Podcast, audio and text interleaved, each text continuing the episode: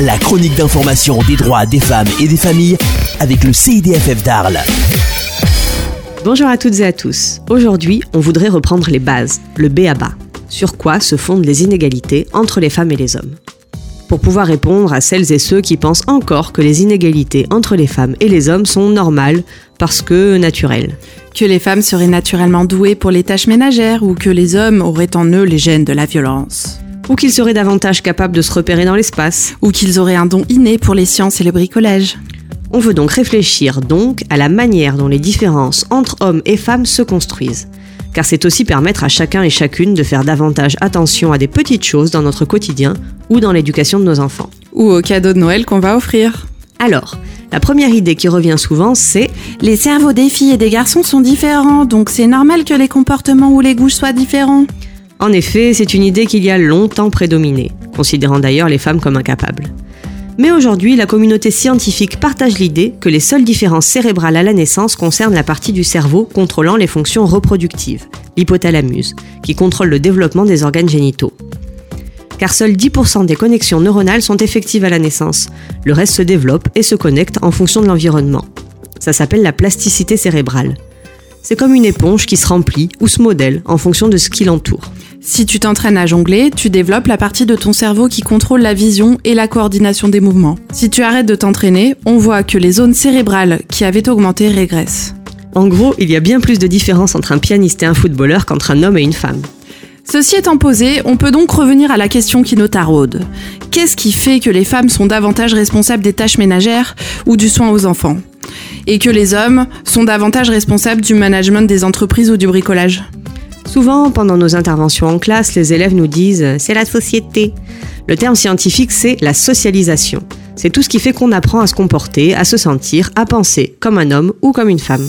La socialisation va donc déterminer nos goûts, nos jeux, nos habitudes, nos manières de nous habiller, mais aussi nos valeurs, notre orientation professionnelle ou nos choix familiaux. On les fait passer pour des choix ou pour des évidences naturelles. Pourtant, moi, j'ai choisi d'être assistante sociale. Bien sûr, mais ton choix est influencé par ta socialisation, les normes et les valeurs que tu as intériorisées. Tu les as intériorisées parce que tu as eu des injonctions de l'école ou de la famille, par exemple, occupe-toi de tes petits frères ou de tes petites sœurs, et parce que tu as eu des modèles dans les livres, les médias, les réseaux sociaux, etc., que tu as imités.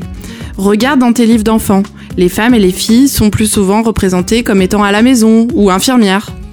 Ah oui, effectivement, la Belle au bois dormant, c'est une jeune fille passive, endormie, enfermée, qui vient se faire réveiller par un baiser, bim, agression sexuelle, elle n'avait rien demandé, la Belle au bois dormant, par un prince charmant fort, courageux et qui parcourt le monde sur son cheval.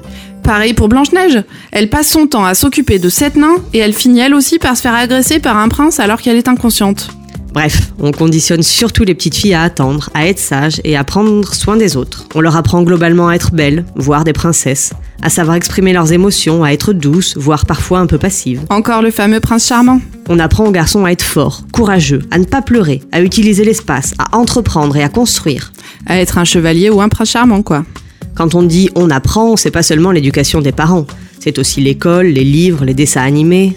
Oui, mais c'est quoi le problème à être une princesse ou un prince? Le problème, c'est qu'on intériorise des stéréotypes. Alors oui, les stéréotypes peuvent être un outil pour comprendre le monde.